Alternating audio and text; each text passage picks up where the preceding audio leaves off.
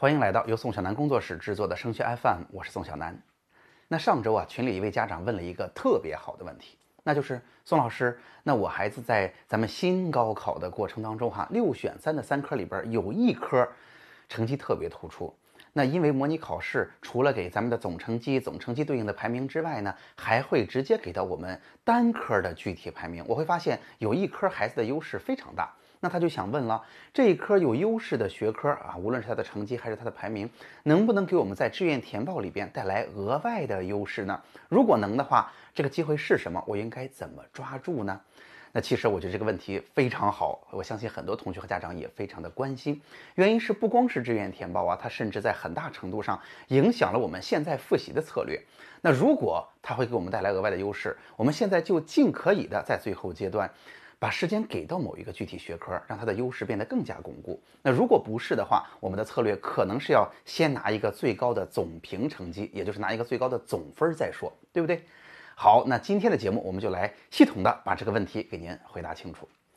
在今天的节目当中，我首先先简单的给大家过一下新高考之后志愿填报、投档和录取的规则。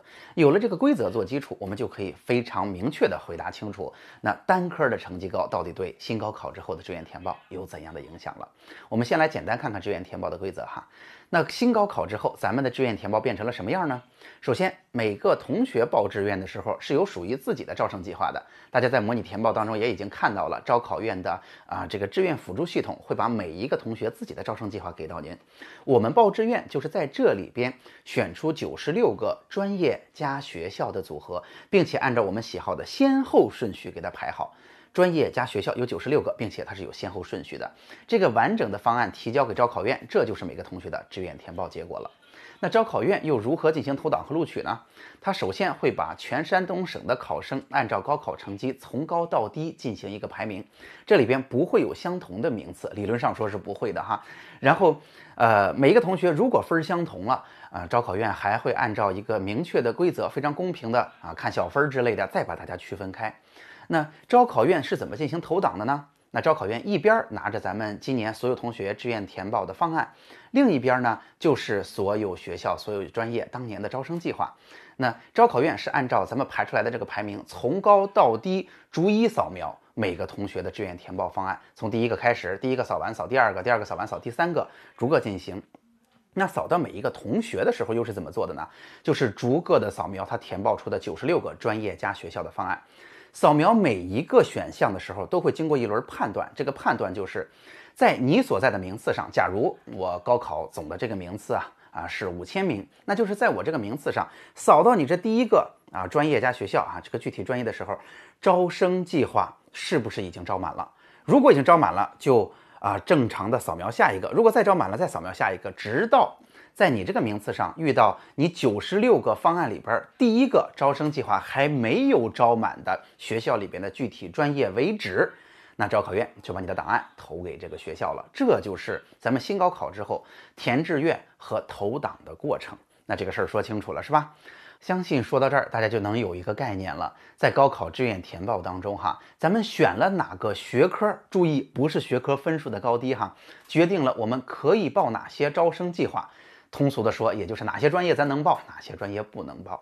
然而，那个总成绩最后决定了我们在山东省的排名，也就是咱们在投档的时候真正的优先顺序。所以啊，如果咱们说某一个学科六选三出来那个单科的成绩对于志愿填报的影响的话，它的核心不是这个学科你考的高不高，而是这个学科你当初到底选没选。我给大家举个例子哈，你比如说咱们在高考当中两个人都考了五百八十分，那具体那个学科呢？嗯，比如说是物理吧，我考了八十，您考了七十，那咱们在志愿填报当中，嗯，咱们的优势都差不多，因为投档的时候都是在差不多的名次上去投的，我们的成绩啊相当来说是一样的。但是你比如说咱们两个物理都考了八十分，但是我高考考了五百八，你高考考了五百七。大家就能够感觉到这个差别就非常大了。那我在排名当中就会领先你一大截子。那我在投档的时候就明显的能够获取到优势。然而，虽然我的物理低一些，但是很少有学校去看这个学科具体的成绩啊。我只要选了就可以了。所以它的核心是到底选没选，而不是你考的高不高。好了，说到这儿，很多同学和家长们就听明白了，在六选三当中，如果某一个学科咱们考的特别高，似乎对于志愿填报呀不会带来额外的优势的。但是问题又来了，宋老师，你既然一直在强调选没选好像还挺重要的，那选没选会给我带来额外的优势吗？那这个问题还真的值得认真的给大家说一说，因为选没选可能还真会给大家带来一些优势的。这是什么意思哈？大家想想看，如果在某一个特定的分数段，或者在这之前吧，学校要某一个具体学科的专业招生计划，明显的多于这个学科最终选了的人数，是不是就进行了一定的不匹配，就会带来了优势啊？它会导致一方面，我们的成绩总分虽然不高，但是总分比我们高的人，因为必须要选这个学科，导致他们没法进来跟我们竞争。